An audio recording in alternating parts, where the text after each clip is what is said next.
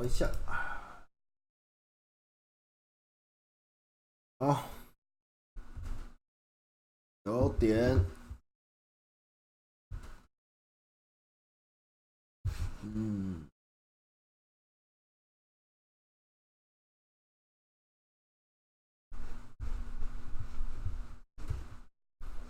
哎，这什么？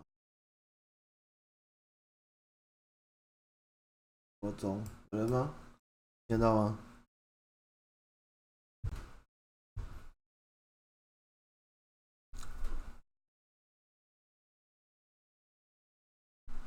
啊，有哦，哦，聊天室没切，哦，重开了，耶，有断掉两个版本了，好。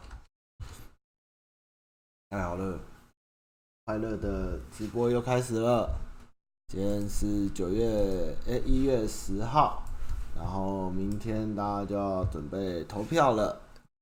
然后现在有很多人在回家的路上，那虽然很辛苦，但是每一个人愿意回去，不管你支持谁，然后愿意参与民主跟投票这件事情，都是很了不起的事。所以大家要。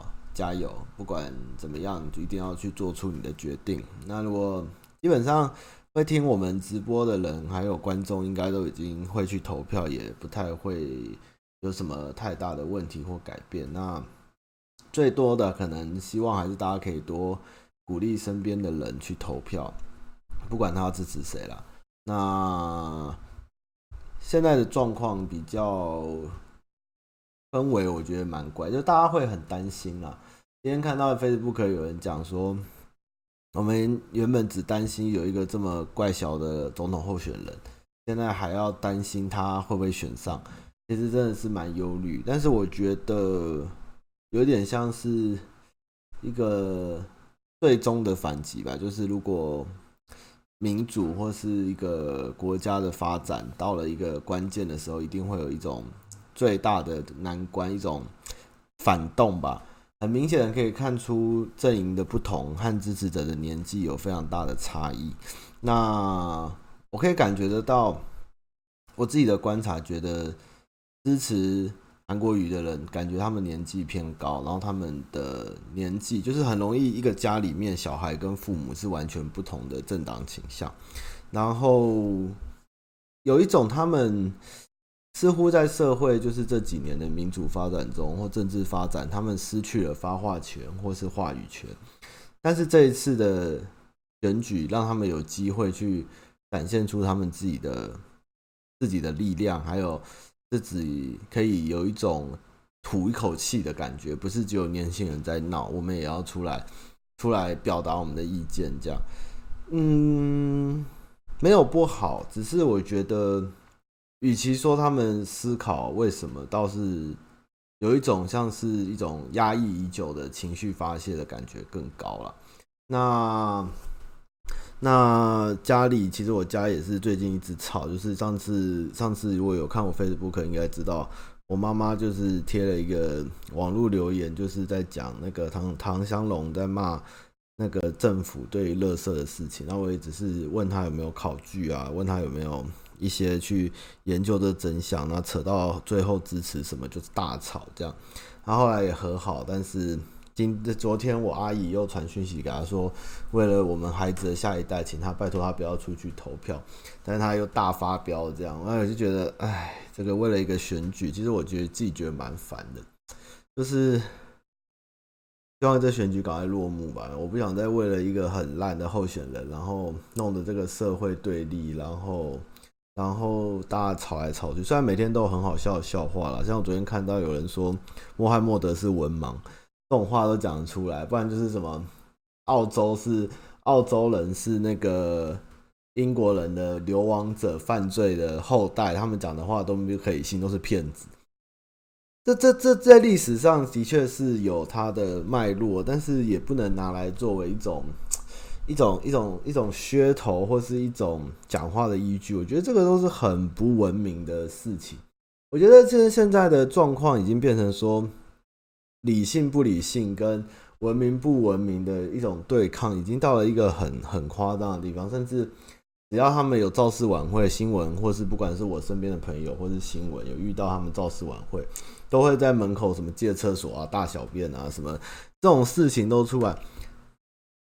最有趣的事情是，很多支持韩国瑜的人们，他们在家里看中天或是看一些电视新闻的时候，他们会去笑中国人，他们会觉得中国人的行为很好笑、很可耻，然后会觉得他们很不文明，但是他们却没有想过，支持他们去支持韩国瑜的时候，他们在造势晚会的现场跟带给大家周边，他今天有个台大医院借厕所的事情。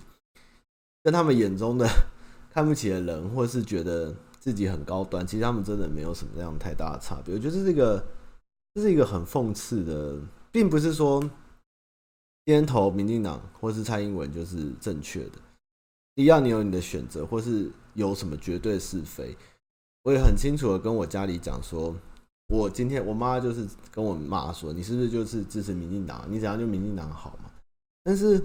我刚刚说我的立场，并不是因为是民进党，而是只要谁能现在能保护台湾，或是为台湾做最大的利益，或是对这个台湾是未来是有希望的，我就支持谁。因为很明显的，另外一边并不是这样嘛。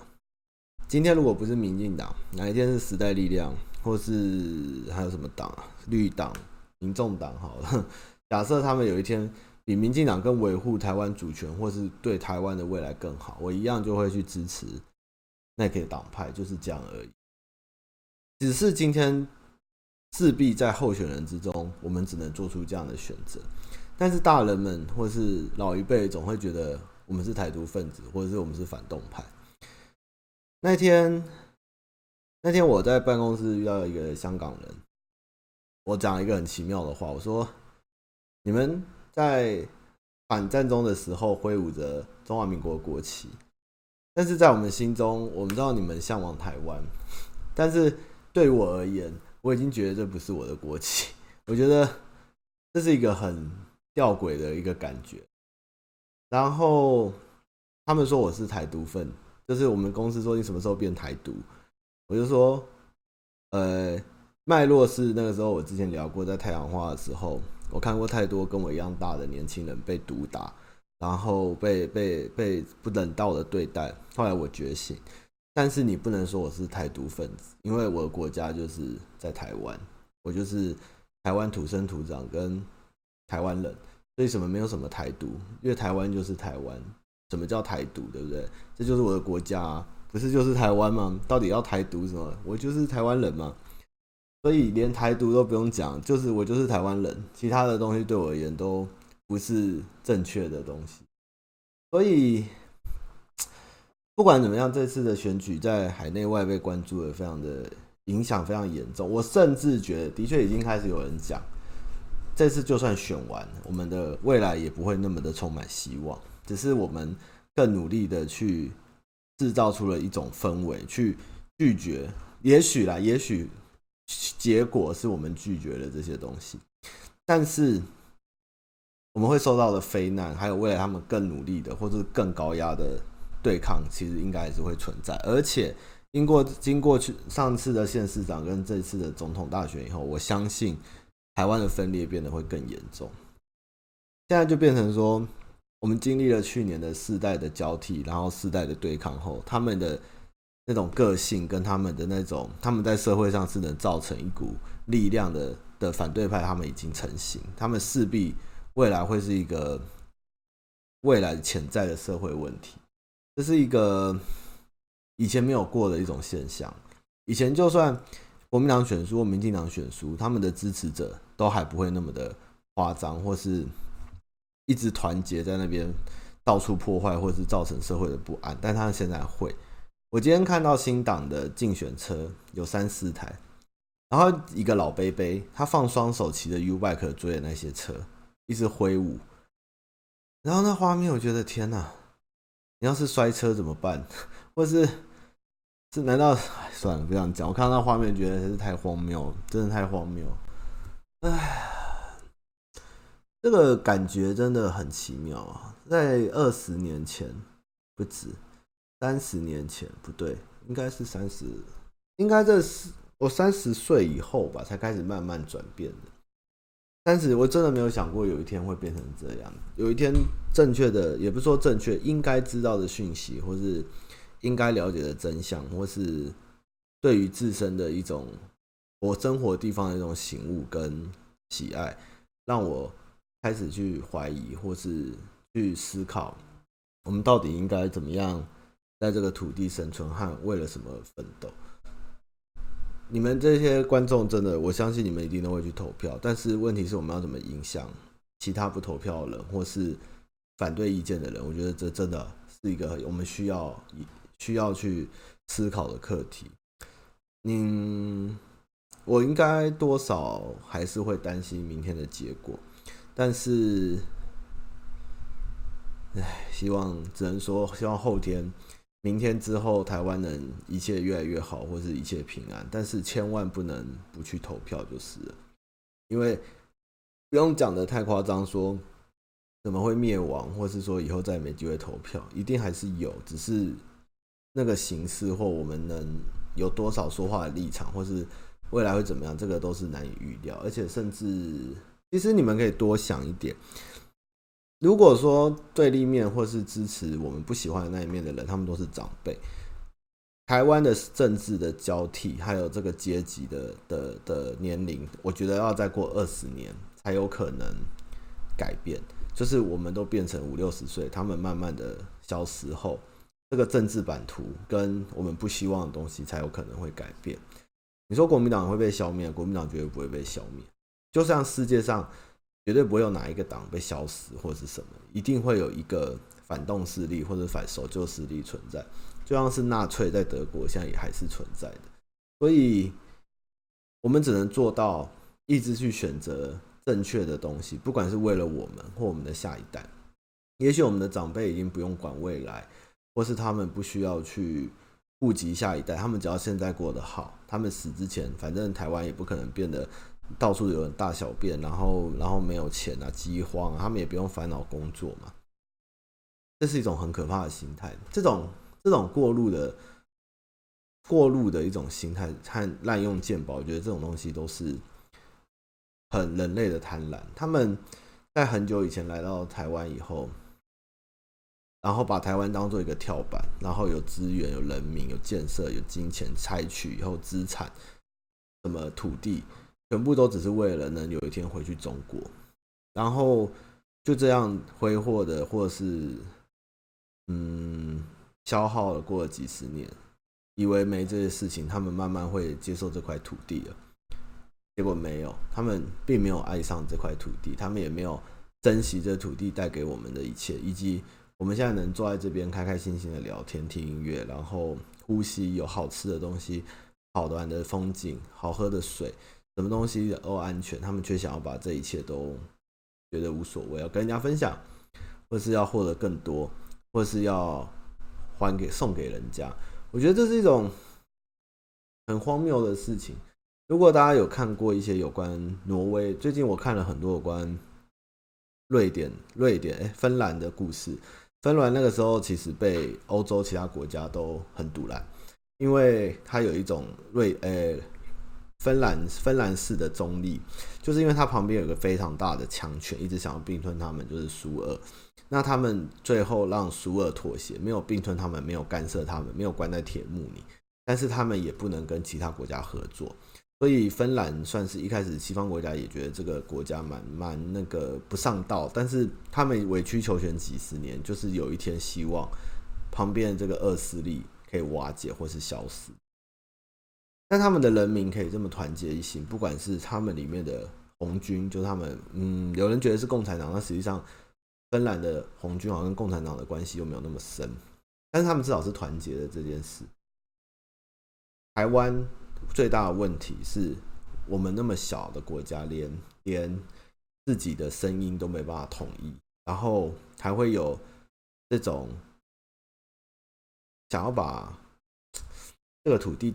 当做一个送给人家，或是就是刚刚提过，就是嗯，我觉得这种这种该怎么这种心态到底该怎么？觉得好好变态哦，真的很变态。像我的爸爸和我的父亲那一边的家庭，他们其实生活并没有过得很好。当然，就是随着老人家老一辈的公务员跟来台湾的去世后，家境就状况没有那么有的好，有的不好了，但大部分是普通啦。那但是他们住得很小。然后收入也不好，然后每天也不是很优裕的生活，但是他们就是一心的向往中国，或是中国来了会怎么样，或是韩国瑜能带给他们什么，但实际上并没有，他们一直都在中国失败，或是经商失败，或是我不知道他们那种血性里面的那种根深蒂固的这种梦想或幻想到底是发生了什么事情，而且当我的长辈去。去询问他们的时候，啊，当我的哥哥们去询问我的大伯跟我爸，为什么你们这么相信国民党？他们只说了一句话：因为民进党会迫害我们。我说哈，会迫害，早就迫害我，可能都没办法坐在这吧。我也是外省人，我也是外省第二代、第三代。那我我有时候甚至觉得他们只是因为身边的人要有一个话题，或是说。跟人家不同，才能凸显出我们不一样，而去做出这个这个选择。哎，谁一直敲啊？哦，对不起，我那个刚刚的刚刚那一个音乐的直播开始被疯狂检举，心开始狂击。好啦，不管怎么样，选举是没办法说三道四，这种东西的人民素养跟国家的命运，还有还有最终的结果，都必须去接受跟去执行。你知道在那天是听哪里啊？荷兰还加拿大还是哪一国？澳洲，澳洲吧。朋友跟我讲，澳洲人民不投票是会被罚钱的。这个这个是一个很需要去执行跟贯彻的东西。甚至也有人讲，如果我们投票率低，其实对于韩国瑜是更稳，因为老人家投票率会比年轻人高。年轻人如果都不投票的话，其实相对是不稳。所以担心啊，担心，但是。各位担心，我不会告诉你们说不要担心或是放轻松，因为因为你们爱这块土地，跟珍惜现在我们有的一切，跟跟希望我们的未来更好，所以我们会担心。但是不要被太焦虑的被曲解于亡国感，或是说世界末日了，没有。但是我们是应该要戒慎恐惧，然后去。我很开心，现在有这么多年轻人，有你们这样可以去愿意去对。选举这件事做出行动跟做出表态，这是在二十年前我念大学的时候完全不同的氛围。以前的年轻人并没有对政治那么的那么的热衷跟参与，这几年年轻人起来了，这个才是一个社会会改进跟推动的力量。很有趣的事情是，中国国民党是因为年轻人而而被中共赶走，逃到台湾来的。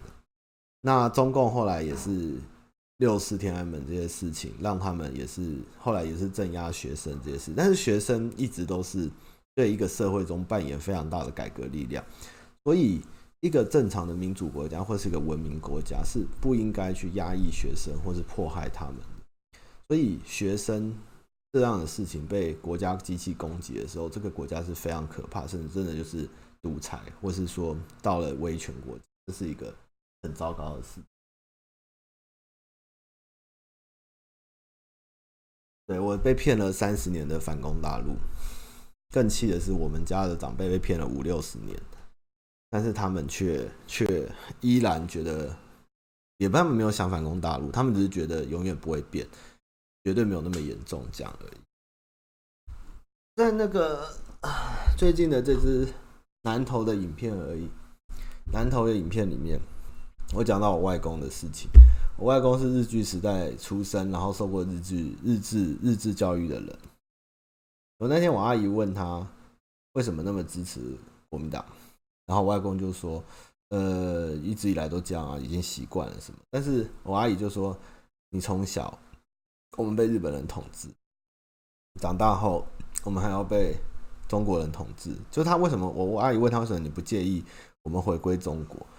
被国民党统治，再被中国人统治，你难道觉得我们这一辈子都没有这个岛自己的主权，跟我们一定都要被人家统治吗？我外公就不说话。我外公是亲眼见过二二八新营车站拿机关枪下来扫射，连他老师就死在那个广场的人，他亲眼目睹，然后骑脚踏车回去办了党证，国民党党证，家里才逃过一劫。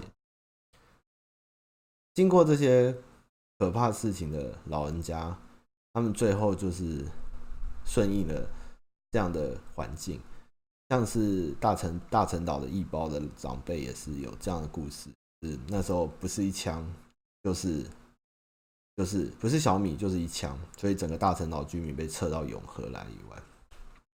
但是他们现在对于小孩子，就是他们一直对心中有一个很恐惧的念头，就经历过白色恐怖以后，还有二二八事件，就是他们没办法去去反抗，或是去思考其他法，只要现在过得好就好。所以我们真的不能再去说，我们不要甘心政治，或不要谈政治，或是谁都一样烂的问题。没有这种事情，真的是有比较烂的人，还有是该去思考跟选择。这个大概是今天觉得要跟大家聊聊的问题。但是真的，如果出了什么意外，或是理想不尽人愿的时候，到时候再看社会脉动该怎么办？这样，语重心长一下哈。对不起，对不起。那我们来看个开心的影片好了。你们最喜欢看我每周的开心影片，是？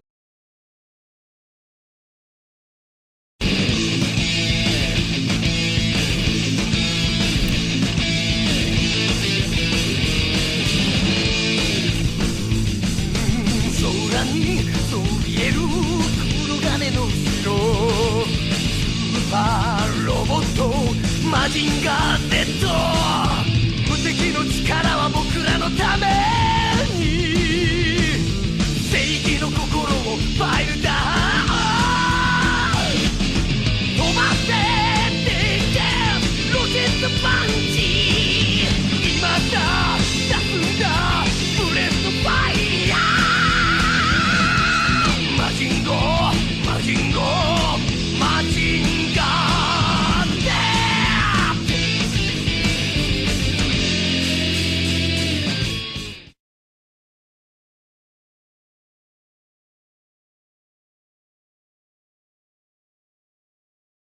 啊，这是以前我大学时候朋友传给我们爱看的影片，想不到我还找得到，真是太神，真的好神。其实那个时候老呃那个那个那个那个那个反红梅的那件事情，那个时候很多年轻人去现场，但是旁边有很多老人家，其实默默的都在旁边加油跟支持，所以并不要说全部的老人家都。都是这么样，但是只是比例真的很高，而且说真的，要不是有他的造势晚会或是他们的竞选活动，这些老人家可能很少再走出去了吧？我觉得现在能让他们走出去，在路上大行军，然后待在一个场地那么冷，然后在那边待那么久，然后在那边慷慨激昂，我的天哪，这到底是怎么样的一种一种行动力跟跟跟那个跟那个宣传，真的是太夸张了。唉，想不到政治使人狂热，但是看到他们都绊脚进棺材的人还那么狂热，你却不出来表达你的声音，或是去做出你的选择，那你就不能怪别人。你未来没有国家，或你未来被迫移民，或是你必须被被迫统治的时候，你都不能怪别人，因为是我们没有去做出这个选择，这样。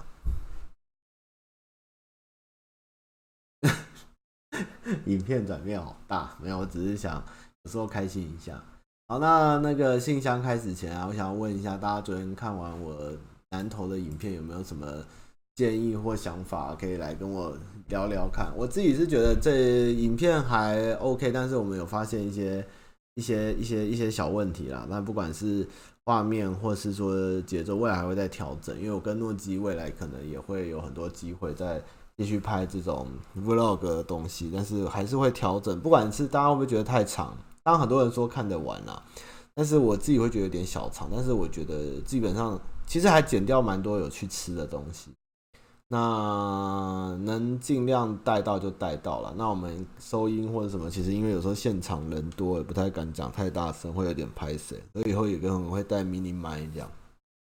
但是原本的南投县政府的邀约是希望我只要去三个地方，就是车城、大关隧道跟水里蛇窑这样。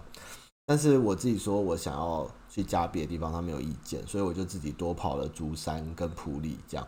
我是希望除了我的影片内容外，还可以就给你们看看这些地方都是我平常有去的，然后我可以把它变成一个包套的行程带给你们。其实我觉得在南投天气不好，我觉得对我而言，我觉得还蛮好。我其实很喜欢下雨，因为尤其去台湾的山上的时候，山上有雨，那个烟云烟，然后人会比较少，然后鸟叫或是树或是大自然，其实。会有一种不同的感觉。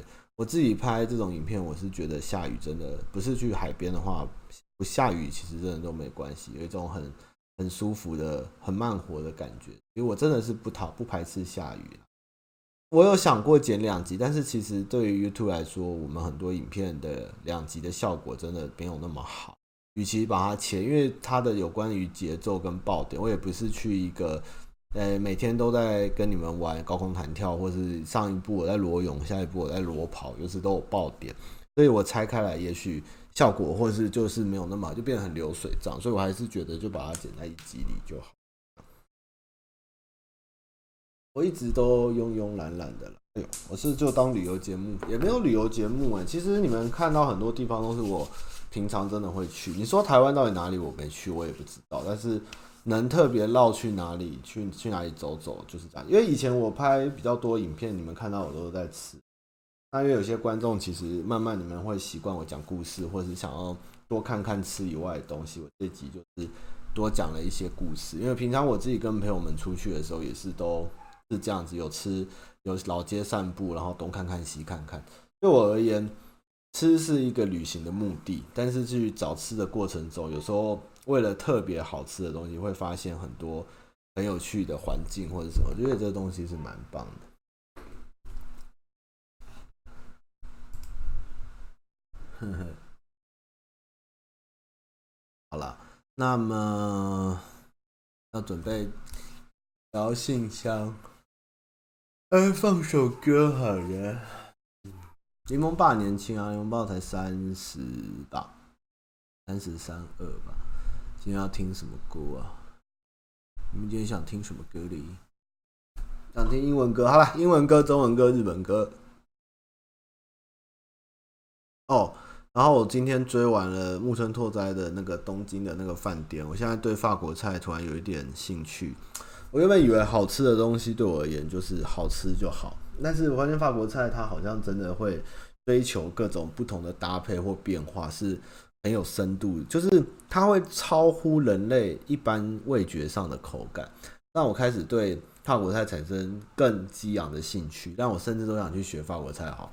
但是反正总之就是这部片让我看到很多法国菜的新的一面，不是传统的那些方式去进行，就是有很多新颖的，或是为了这个食材的变化做出很多的尝试，但是又不到分子料理那么夸张。所以我是觉得我好想吃法国菜啊！啊，好多，然后洗好大，日中日中的哦，好热哦！我今天好热。好了，放一首我，好了，我放一首。我觉得最近五月天，我觉得不错，好吧？我会不会生气？五月天应该不会生气嘛，对不对？嗯。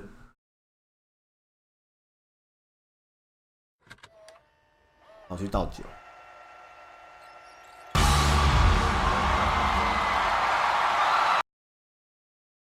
啊，好，刚是五月天的《成名在望》哈，这次演唱会没有唱，但是不知道为什么突然有天跳到听完以后觉得还蛮屌的嘛，这首歌挺厉害，好强啊！然后要回答信息，啊，已经过半了，我想放音乐就放下去，放音乐好快乐的。啊，明天要投票，我的天呐，今天可以开久一点了。想打团，然后你下礼拜要改版，下礼拜开始要改版，直播不能乱开，要省时间。我要去出团，对，喝酒跟你们聊天很快乐，然后信箱的累积也很快乐。来听一首歌，很短很短，每次听到都想哭。应该听过了。你敢有听到咱的歌，唱出艰苦人的苦痛？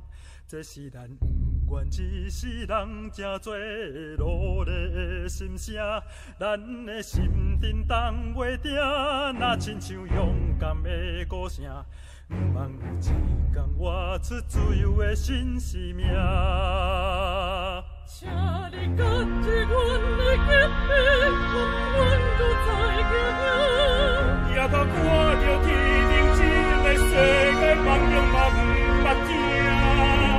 为民族，为自由，加一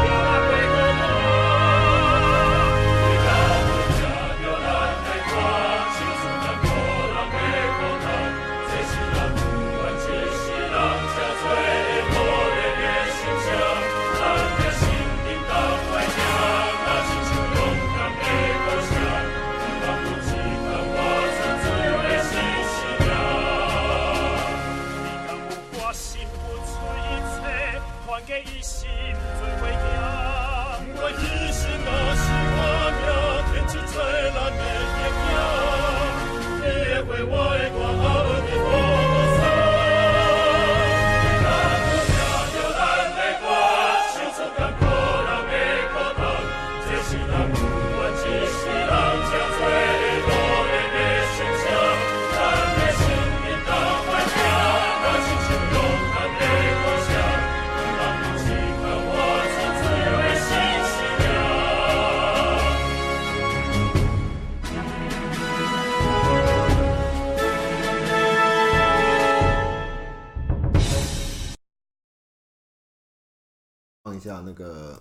中秋事件的算主题曲嘛？那个一干五跳掉摘瓜，它原本是《悲惨世界》的主题曲，然后用台语版，跟纳粹没有关系。这是一首反抗暴政跟反抗反抗集权的歌，哈，这个是一首励志的歌，每次听都会有被激昂的感觉。啊，如果去投票在路上可以听，坚定你的意志。那我们来那个讲吧。从十二月二十二号起，已经到一月八。母胎单身玩单眼又会煮菜的射手男，为什么他妈妈说男单单眼的女生交不到女朋友？女生不都是喜欢拍照拍得好的男生吗？你的问题展现出了你的盲点。为什么玩单眼的女男生交不到女朋友？女生不是喜欢拍照好的男生？不对。女生不是喜欢拍照好的男生，是把他拍得很好看的男生。你们觉得拍单眼、拍风景，或是什么焦距啊，或是什么景深啊，或是什么日出啊，拍得美美的，女生就开心吗？没有，那是因为她喜欢你，她要跟你去就觉得开心。但是女生你要会什么？你要会拍她，你要能拿手机把她的脚拍得很长，然后要把她拍的拍的侧面跟风景的构图要很美。所以，并不是喜欢玩单眼女生就一定会喜欢你，但是你真的要学怎么拍女生。其实去网络上搜寻，就是会有很多这个拍女生的问题哦。我跟你们讲，女生照片，我那时候也是学拍这件事，拍很久，我有几个结论。第一个是你拍女生，相机一定要低，一定要低过腰，最好你就是干脆就跪下或坐，就是趴，就是把把你的人整个就蹲下来。就是在地上，然后俯拍。我看这样怎么拍，女生的脚永远会长。然后再怎样让她脚会长，她的女生的脚，她这靠着或是站着的时候，她的那个脚鞋底你要贴着你构图的底边。就是说，呃，就是说你帮女生拍照的时候，她的脚，反正她的脚啊，一定是不能有空隙或是地板上，你要让她尽量贴齐。这个框，然后你角度又低的时候，你这样有一点俯的感觉，他的脚就会超长，他就会很喜欢叫你帮他拍照，你就有机会。再来就是女生要在正中间，然后你不要把她的人变得很小，你的构图要以她为主。然后在餐厅的时候，你不能直接这样拍，这样会有阴影。你要找一个它上面有灯，你要站起来从上往下拍，这样她的脸看起来才会小，然后有光光才会够，才会漂亮。那要想要知道更多的帮女生拍怎么找，你就上网去 Google 很多。但是你只要会帮女生拍，把它拍得好看，你就会机会就会加强这样子。哦，好，我们就继续了。嗯，对，那妈妈你好，今天简单介绍我自己，小弟二四二五，刚出社会没几年的新生人，上一次交女友是十年前的事。这几年也不是没追女友，但是超奇怪，各种因素导致失败。因为自己外形条件并不是太好，所以务实一点，感觉感情离我而去。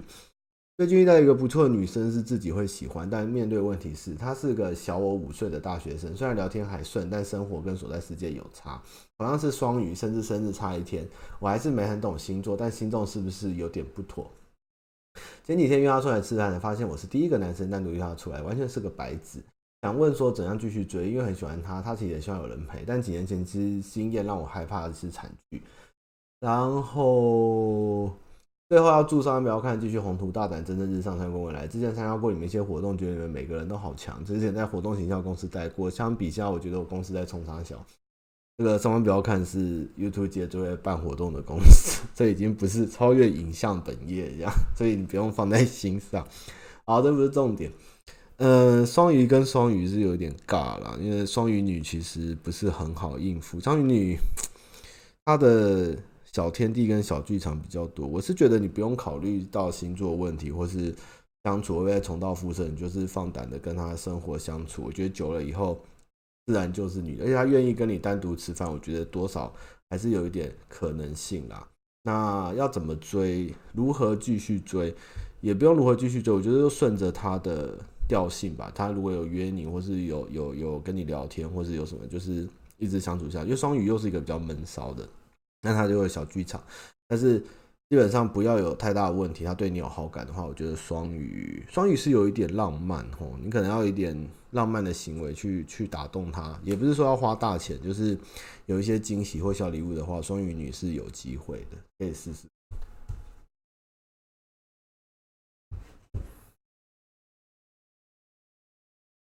失业新鲜人，他妈你好，请问怎么样平复遇到烂面试的心情？大老远跑去一家南港新创公司面试，却对人资不友善对待。问人资薪水、工时、福利什么都不是说要跟我们老板谈，就是我们谈薪公司几点来都可以，但要配合大家。那你告诉我到底几点来？不然就是一零四写的清楚，自己去看，而且这些内容跟当初讲不一样。看到当下我跟人资反应，我大原来啊，你很多东西没跟我答复，还测验，有些跟之前讲的不一样。他人资说：“我这个态度不适合新创公司，我付你车马费，你可以走了。”我想这跟新创无关嘛，明明面试，明明面试跟电话里谈的不同，到了现场又什么都不能讲。为何台湾大部分的人资都那么烂？为这种烂公司花了一天时间加车钱得到这种对待，我真的很不爽。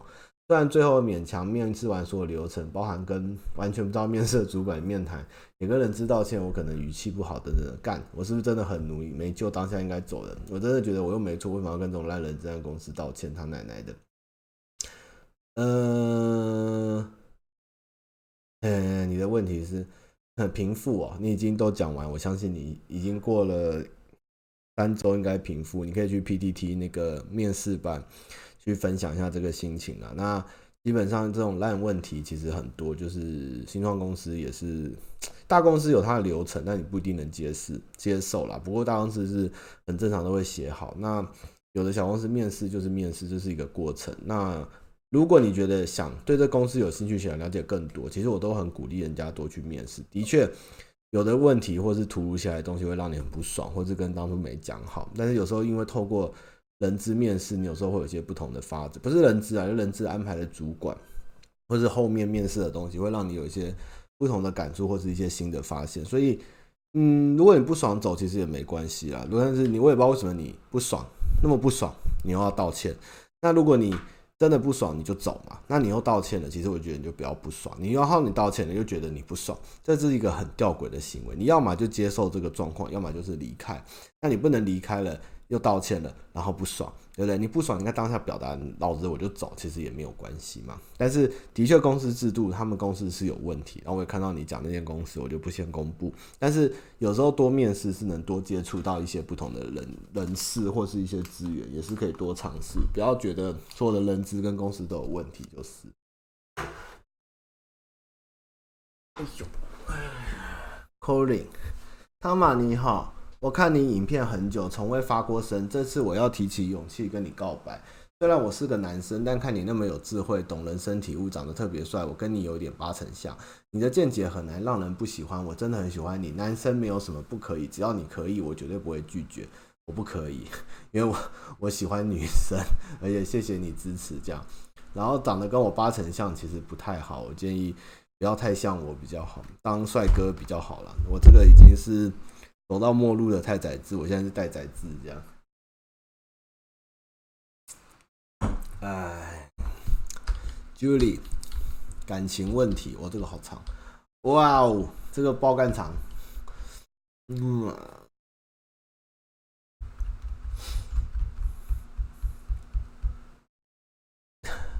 他请我务必公开，好，十分钟开始。他妈妈你好，以下是我讲的故事。这是上一段感情结束后已经一年多，在今年十月左右，我们进了国外的进修班，练了一个班上的男生。一开始本来在众多同学中根本没有注意到他的存在，但渐渐的在分组讨论时，意外的发现跟这男生有很多合得来的话题。不知道是不是因为我们都是台湾人的关系，所以有比较花聊。但其他班上还有其他台湾男生。慢慢的，我们互相交换赖，在下课后的夜晚讨论上课时发生的事情和互相分享喜欢的音乐。有时我吵着我累了不想打字，想用电话聊天，却默默讲了一个多小时。虽然不是每天，但基本上只要。他在睡前还有聊天，我们都会互道晚安才结束话题。在课堂上，我常吵着要他借我行动电源，或叫他帮我去茶水间装水，而他也在上课的时候要我借他笔。我总想着这问题为何包包那么大，却一个老是不带一支笔的人。虽然不知道对方的心里对我有没有一点好感，但我很开心，也期待他每天有他带的课堂。但因为不知道对方有没有女友，也不敢问他感情状况，所以一直没有加他任何社群账号。接上一篇。因为我看了他社群媒体的内容，可能会发现他有女朋友。总之，我想维持这份小小的甜蜜感。直到有一天，老师在课堂上不知道怎么问了他说：“你现在有女友吗？”他说：“去年分手了。”老师又指着那个同学我说：“那个同学怎么样？你们上课聊得那么来，而且年纪差不多。”听完我后，我在心中万马奔腾，不断喊着：“老师，你怎么可以在大家面前问这个？”结果那男生回老师：“我觉得她是一个很棒的女生。”听完我都要晕了，心中的玫瑰花开好开满，却还是故作着你。到了晚上，还是装作每次都要赖聊天。但渐渐的，我开始试探他。他我跟他说：“这学期课结束了，我要去其他城市工作喽。”他立刻回我说：“不管在哪里，我都会去找你玩，你放心好了。”并贴了一个打勾勾的图案。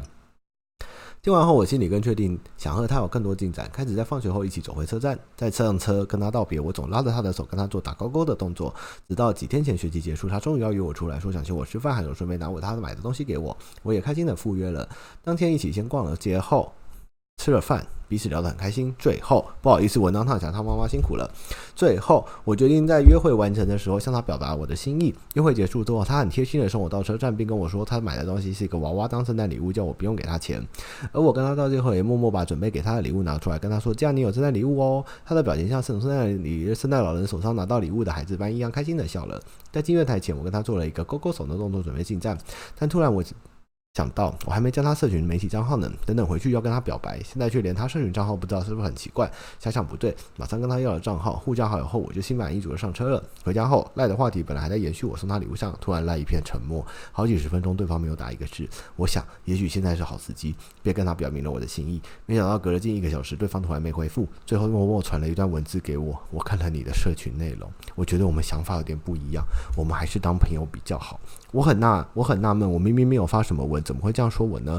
还是其实打从一开始就对我没意思？我气急败坏看了他社群内容，不看 不看不看还好，一看血吐出来，他竟然他竟然有加韩市长的账号为好友，而且我的好友则是满满的反韩人士。我竟然在此生中，在我厚厚的同温层中遇到了一个真韩粉青年，之后马上开始后悔，回台湾拜月老时候什么，人家今天都讲了，却没讲到政见要一致，现在就让我遇到了，所以我希望这个故事可以提醒众人，要跟对方告白前一一定要了解对方的政治立场，才不会像我一样傻傻的浪费时间在一个不适合的人身上。最后，我只淡淡回了他说：“没关系，每个人都有想要自己守护的国家价值与想法。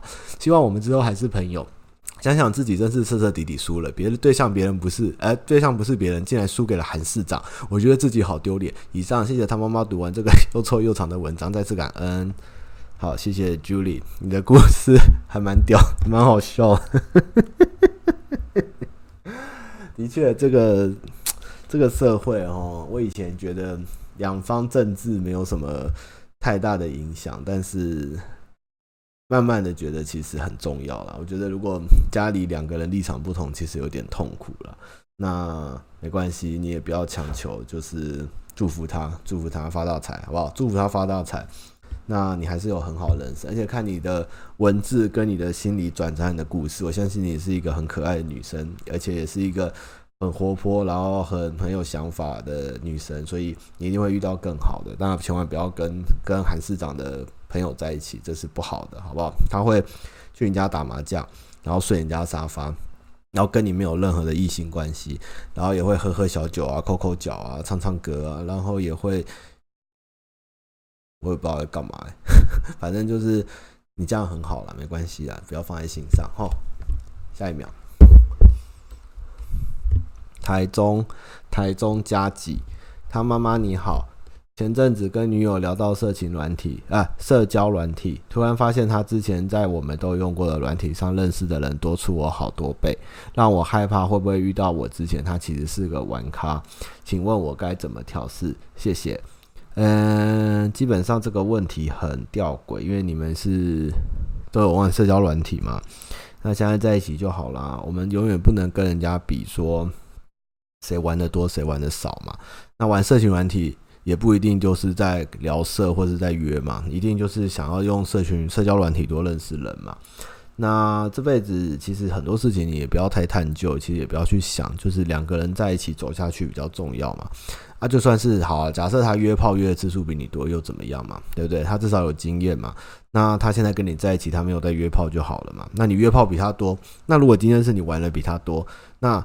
他就要比较能接受，或者他就要释怀嘛，也不是这样说嘛。这个东西不是来比较，这个就是每一个人的际遇嘛。所以，与其在比较是不是玩咖，或是之前他怎么样，或者他是不是约的比你多，这样都不用都不用烦恼。重点是，接下来你们两个在一起快不快乐，然后日子怎么过嘛，对不对？哦，大概就是这样啦。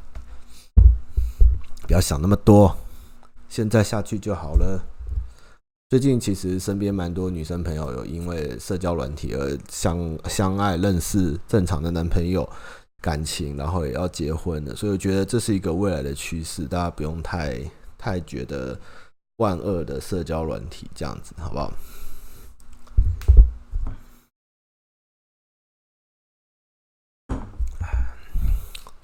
牙膏。亲爱的汤玛，你好。自从十大鸡鸡开始看上班不要看，当时男友极力推荐，那时他一直跟我说你们一定会红。今天想要询问感情问题。嗯，好，你的问题很跳。跟男友在一起迈入第四年，从大一开学没多久在一起，我们都是彼此的初恋。我们其实是一个很不一样的人，唯一的交集就是我们很喜欢小朋友，因缘机会在带小朋友的营队认识，也在很莫名其妙上的情况下喜欢彼此。从一开始，他很爱黏我，到迈入第三年，他就对我淡淡，反而是我觉得自己很容易被他的行为所牵动情绪。我知道他还是爱我，但是心里有失落感。在近半年，我觉得自己永远没话讲，凸显了彼此的不同。我讲内容他没兴趣，他讲话我不想听，我不知道怎么办，应该请汤玛分享男生的经验跟观点。谢谢汤玛。呃，其实这个问题呢，很多的情侣都会发生啊。并不会有什么童话故事中永远都是开开心心有话聊啦。有时候真的，你看看你的爸妈或别人的家庭或是情侣，其实在一起久了，大家还是都是各忙各或做自己的事情。但两个人在一起，其实就是多的是一份相处跟容忍，还有就是在生活中的默契啦。也不一定说的话就一定对方会听得懂，或者你的兴趣会讲。我觉得还是会有不同的方向，但是。中间你们能不能互相信任，或对对方有没有感觉？我觉得这个才是一个事情。我是觉得不用强求对方一定要跟你有相同的兴趣，或是说一定要有的聊，然后也不要太在意对方的一举一动，因为有一天，就算你们今天也没结婚嘛，有一天，有一天，另一半不管是结婚或离分手，或是死去，永远都还是你一个人。重要的是。我们怎样把自己活得好，然后有自己想要做的事情、想要看的东西、想要思考的东西，然后另一半有机会跟你一起分享、跟你一起同乐，那是很好。但是不行的话，有一个很好的另一半稳稳定定，让你支持你去做你想做的事情，也没有什么不好。所以我觉得不要有太多的失落，而是把专注于把自己做好。然后，也许有一天某件事情的契机，你们可能又再燃起热情，但是如果又消失了，或是没有办法了，这也就是缘分尽了，就是这样而已。我上次是不是有讲一个孟婆汤的笑话？哦，对，我有讲。你们可以追求小朋友，要不要？都喜欢小朋友，是不是要一起追求小朋友，会不会比较开心？嗯，你可以问问他啦，就是。跟他坦开来讲讲看，他有什么感觉？但是有时候其实男生到了一个年，到交往一个过程，就是通常就是很自顾自暇做自己的事情，也没有什么太意外不正常。也许是男生比较机歪，或者男生比较机车，但是感情很多都是这样啦。就是男生真的蛮多，在一起久了能保持当初的样子，真的是比较难。但是我知道这是一个不好的借口，不过。重点是那个心意没有变，还有与你在一起的感觉是没有差的，就是走入一个平淡期，这是一个很会发生的一个状况。十月水藻，汤马安安，有天我认识一只鱼，化名。刚认识他的时候，觉得对他声音很特别，觉得讲话。很可爱，有点腔，笑起来有点像肥宅咳咳咳的声音，让我尤其喜欢。就这样认识了一天、两天、一个月、两个月，从秋天到冬天，再到春天，半年这样过去，我对好像对他不止一点点的喜欢，但也有好几年没有这种感觉。自出社会后，每天忙碌的生活、工作、应酬，不然就打电动的生活，过了许久，好像忘记怎么谈恋爱。告白过一两次，彼此有暧昧的情愫，但也没有一方愿意先确认另一方想法。会不会这样的情感就是对朋友比较好呢？嗯，基本上你们都告白过蛮多次了，然后也没确认。那我觉得有时候糊里糊涂的就这样在一起也没什么不好。你要不要试着牵手看看呢？我觉得你们的感觉，感觉，感觉好像蛮有机会的耶。确认你们都告白过一两次了，有时候就是糊里糊涂的就在一起了。不然就是要我讲过比较极端，就是如果你不给我答复，我可能就没办法再跟你，就只能当朋友，没办法花那么多时间在这边。就是不管怎么样，如果你想要确认或者做出一个改变，你就必须要做出行动。大概就是这样，看你要直接有机会牵牵他的手看看，或是就是再告白一次，然后确认，然后后面就说如果。这次真的没有确认答复，你也不知道是不是要再浪费时间在这段感情上。其实你想要交的是女朋友，这样。如果你愿意少掉这个朋友，然后只是确定你们的感情的话，我觉得可以试试看这样。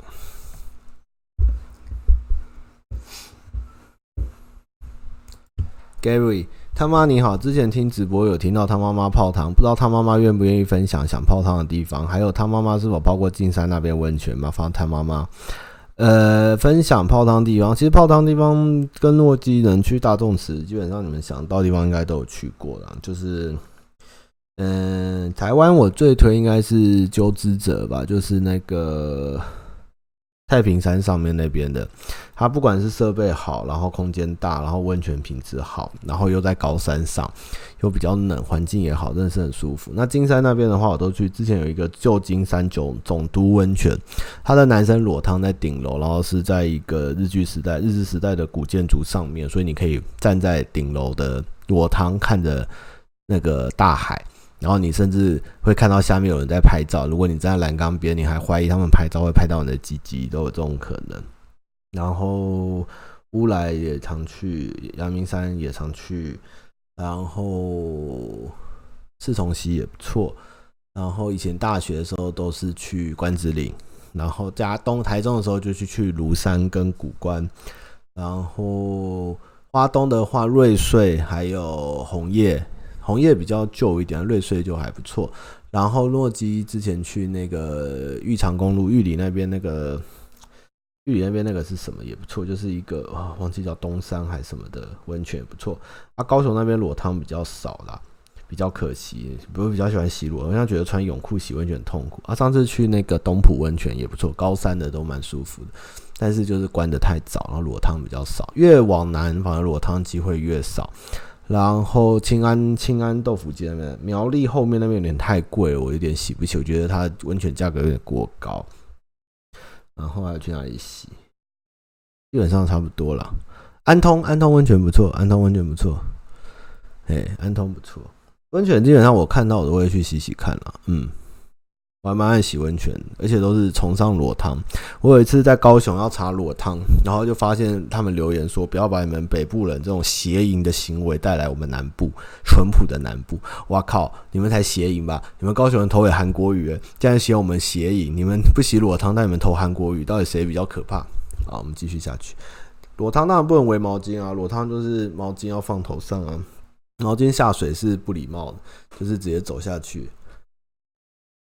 新竹黑夜雅典娜傻小，我是之前用 IG 问他嘛感情问题那个粉丝啦，虽然现在交女友，但女友女生比我很厉害啊，女友比我厉害很多。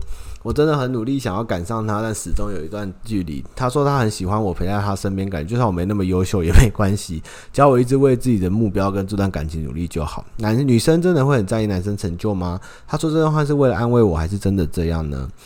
嗯、基本上我觉得安慰跟真的这样都有啦。其实。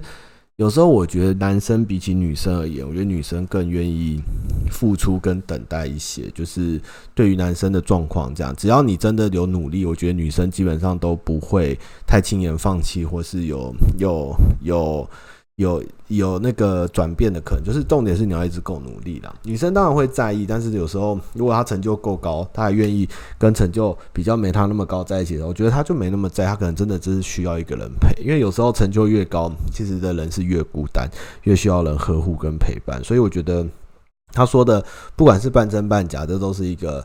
很不错的机会，然后他也愿意这样做，我觉得是没什么好怀疑，或是觉得觉得害怕，就是努力朝你的目标做，跟维护好这段感情，跟陪他成就这种事很难说啦。怎样的成就是好，真的是真的是不一定。我说真的，戴不戴眼镜随便你啊，都可以戴，我都我都嘛不戴啊，就有人要一直看老二，就小欧啊，我也没办法。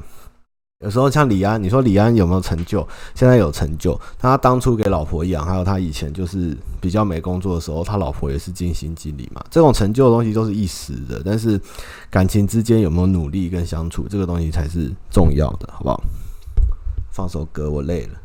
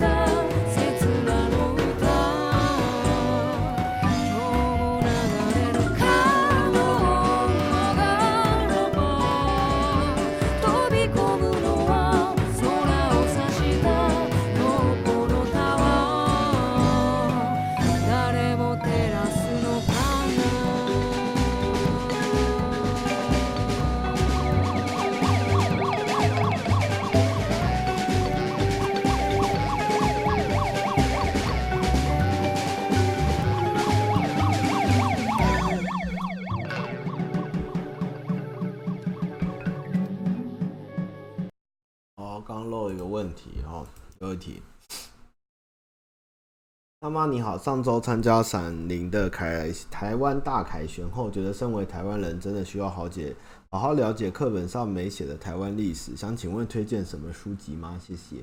也谢谢他妈每周的直播，可以听到你的故事跟其他人故事，觉得心暖暖。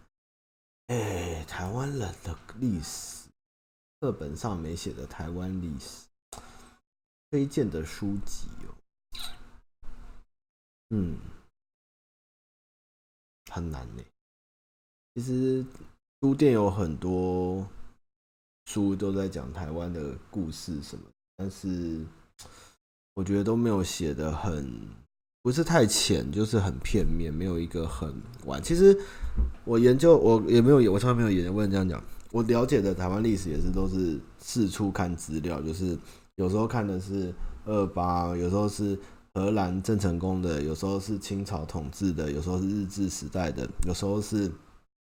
有时候是到当地玩的时候看一些故事，然后有时候翻翻相志，就是自己的兴趣去推动自己想要了解什么看。那最近比较多的什么古地名啊，或是什么以前的台北城啊，或是但是你要一个纵观整个台湾，从从大肚王国到荷兰人到郑成功、明郑到清代到日治到国民党，这个中间整段的故事，我觉得目前好像没有一本浅显易懂的书，是有点可惜。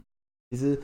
影片早早看好了，其实很长哎、其实台湾的故事真的很丰富哦。那有人有讲哈，台湾史上最有梗的台湾史，我其实很讨厌史书，现在都用这种名字，就是什么那种该怎么说啊？看了会让人有点不悦的书名，就是。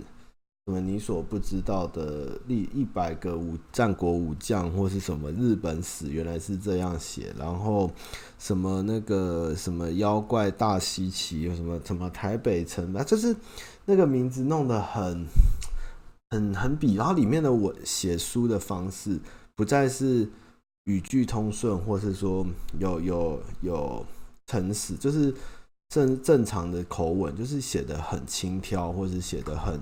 网络用语，或是写的很像在写童书，或是就是变得很很台湾爸也没有都对。老实讲，其实台湾爸有些东西是是以是有他们的一些立场，或是一些一些的该说也不能说偏颇啦。就是台湾爸是一个很好的做台湾原生内容的一个频道，但是。他也有他的观点跟他们的一个出发点，我觉得也不是全然，但是你可以从那边涉猎到一些没有看到的字。那坊间的问题是书名或是书的内容，它的原意是好的，但是它标题跟它的写法就是那种，哦，这边有没有俗话拿一本出来念？就是会看人看人会很不爽，所以说我来找我看哈。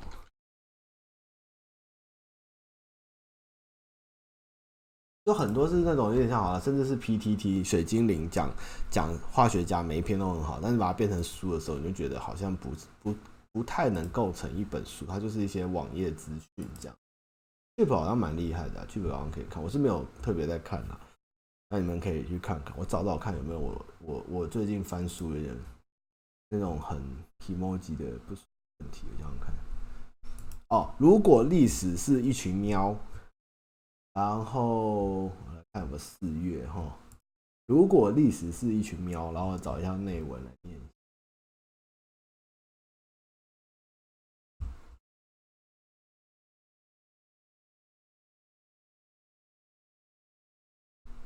嗯，这好像只有画喵，好吧？你还没有很夸张。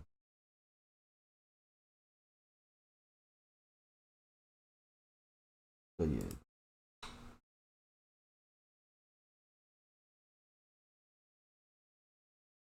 好啦，算了啦，我们不说这么多了。反正大家自己翻书的时候，看看自己喜欢的。那那确实是有很多很好的那个书籍，但是要你要去多翻，看你能不能接受。这样台湾的历史是很丰富，这样好不好？那今天直播差不多到这了。那明天记得大家有时间去投票，一起看开票。我明天也会去公司看开票，也是会有一点担心，然后会找投完票的好朋友一起来玩，这样那。也很谢谢大家收看，也很谢谢那个各位热情，还有为了自由回家这样子。好，嗯，对啊，我知道不写有趣书没办法买，但是太有趣的时候，有时候又偏离偏离知识的本质。当然，以一个入门书来看，简单有趣是好的，但是有时候。我觉得买一本书对我而言，它的价值是在于，它除了内容是丰富，还有它有一些能让我在文字中得到一些看书的喜悦跟它的重量，而不是把网络很多资讯或是一些很像内容农场的东西集结在一起，没有头没有尾，或是讲的太太轻薄。因为我知道现在的书商就是他们出书就是为了要卖嘛，那当然就不用像以前弄得那么的。生硬或死板，或是那么的颜值，大家才会有销量。大家看起来很可爱，就会去买。但是，对于想看书或喜欢看书，或是会固定有阅读书籍，我觉得这不是一件好事。就会变成除了纸张的过度 使用跟滥发外，也产生很多人越来越觉得书是不重要的东西，或这些东西我也不用看，我在网络上看就好。所以书还是要慎选啊。那。现况怎么样？就就当我在闷闷好了。其实我那种书我都不会去看，就是。哦，好，拜拜啦。哦，加油，明天加油。